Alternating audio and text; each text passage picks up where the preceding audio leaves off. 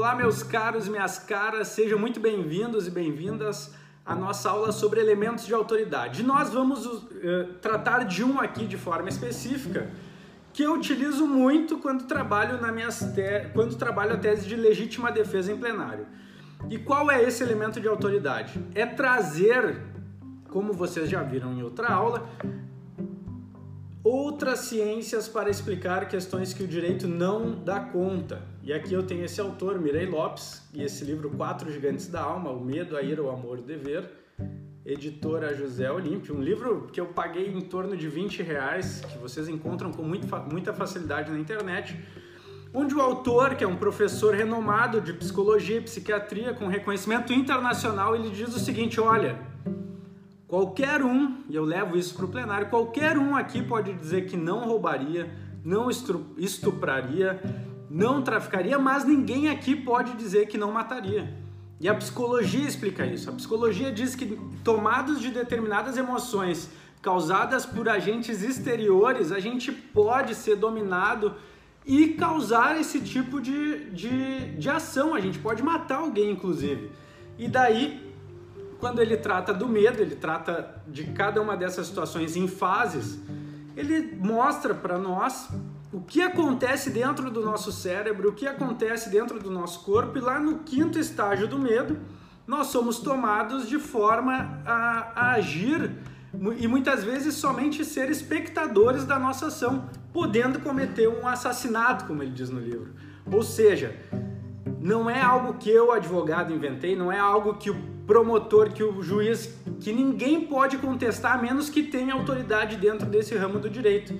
Então você mostra, olha, não é eu advogado, é esse autor aqui, que inclusive escreveu um livro e dedica a vida toda a estudar isso, diz, olha, a psicologia explica que em determinadas uh, situações nós podemos sim cometer um homicídio, ainda que nós nos, que a gente se considere uma, uh, seres muito racionais, acreditando que jamais faria isso, existem situações sim que isso pode acontecer.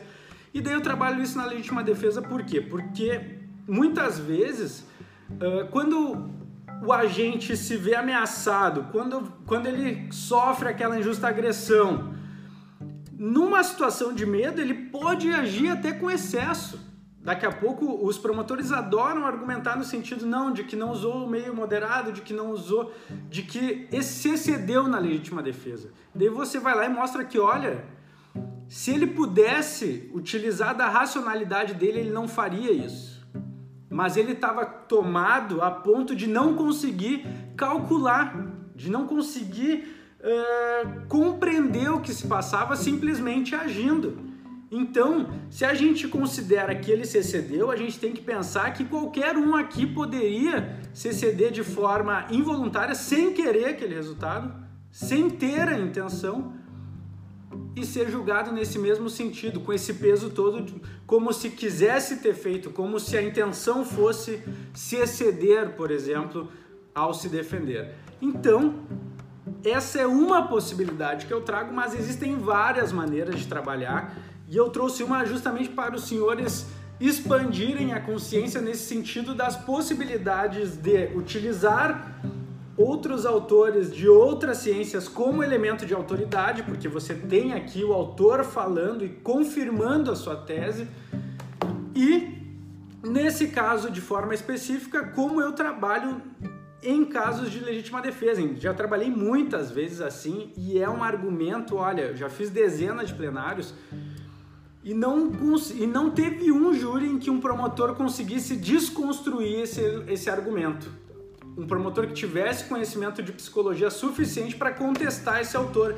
E aí é que tá, mesmo que tivesse o conhecimento, ele ia ter que contestar um autor que, é, que tem reconhecimento e que é referência para muitos. Então, uh, isso é um argumento muito forte e ele funciona, funciona muito bem. Os jurados recebem muito bem, justamente porque você reveste a sua fala de elementos que dão força, que dão uma que dão um contexto que, que convence. Então, uh, aqui nesse caso, falei para vocês dos estágios do medo e é muito bom, gente. Eu aconselho porque esse livro aqui ele trabalha ainda outras, outras, outras questões, né? O medo, a ira, o amor, o dever. E ali você, lendo materiais assim, lendo, buscando esses elementos externos, vocês vão conseguir expandir as ideias de criação, inclusive na criação das teses defensivas que vocês forem utilizar em plenário, ok?